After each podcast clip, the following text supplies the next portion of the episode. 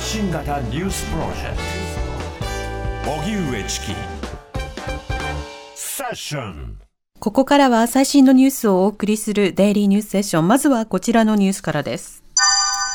ガザのラファへの地上作戦めぐり、バイデン大統領がネタニヤフ首相と会談。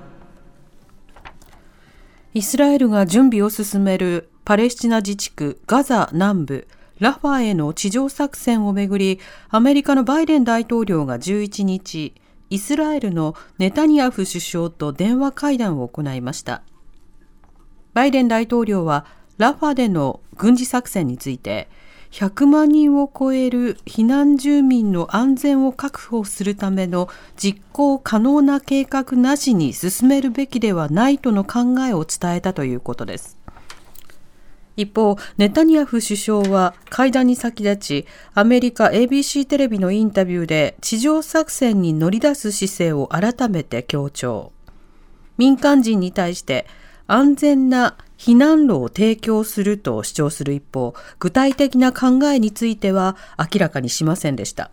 ただ、AFP 通信などによりますと、ガザ保健当局の情報として、12日未明にイスラエル軍によるラファへの激しい空爆があり、少なくとも52人が死亡したということです。ダイハツ工業が一部車種の生産を再開。自動車の認証試験の不正を受け、去年の12月から国内4カ所の工場で稼働を停止していたダイハツ工業が今日から一部の車種の生産を再開しました。生産を再開したのは京都工場のトヨタ向けのプロボックスとマツダ向けのファミリア版です。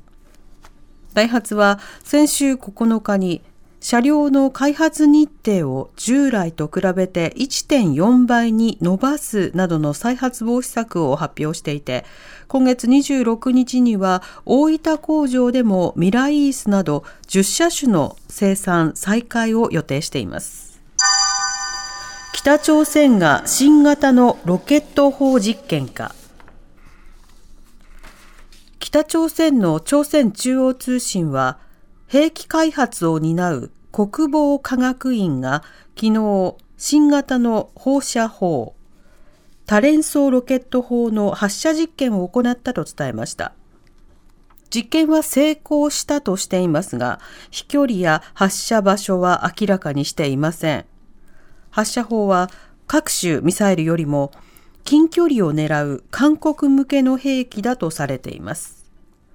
一方、韓国の連合ニュースによりますと、韓国軍は昨日、北朝鮮西部のナムポ市付近から朝鮮半島の西にある黄海に向けて発射された放射砲を探知し、飛距離は数十キロだったということです。NATO をめぐるトランプ氏の発言に波紋広がる。アメリカのトランプ前大統領は10日、選挙集会で演説し、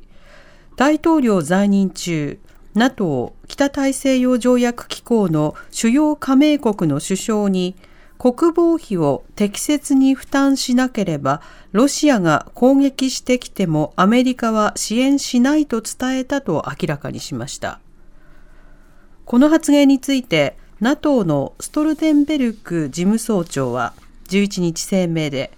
加盟国が互いに防衛しないと示唆することは、アメリカを含むすべての加盟国の安全保障を損なうことになるとして批判しました。また、バイデン大統領も声明を出し、トランプが権力を取り戻したら、ロシアの攻撃があった場合、NATO 同盟国を見捨て、ロシアが望むことを何でもさせることが明らかになったと指摘しました。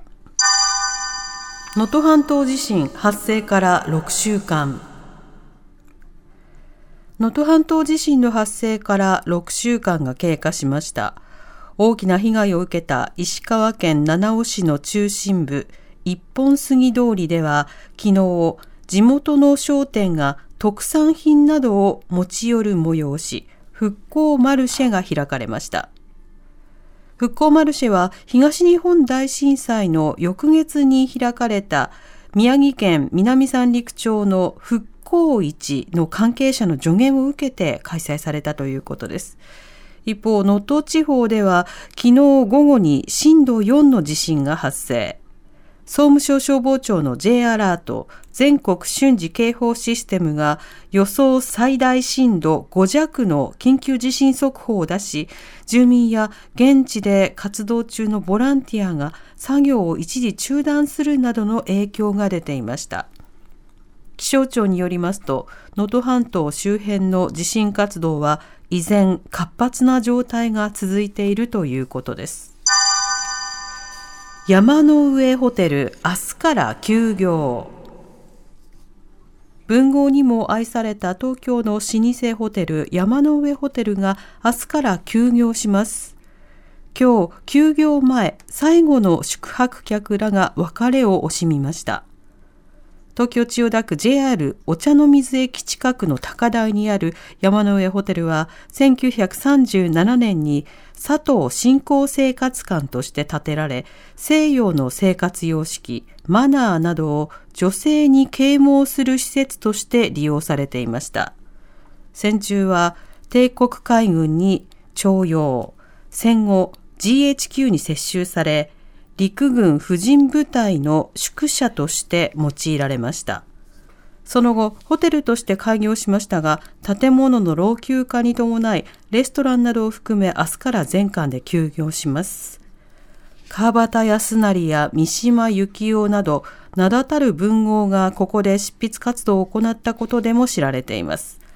再開の予定は決まっていないということですが、支配人は、再開したとすれば、また山の上ホテルらしいおもてなしを提供したいとしています。以上、デイリーニュースセッションでした。お知らせに続いて TBS ラジオショッピングです。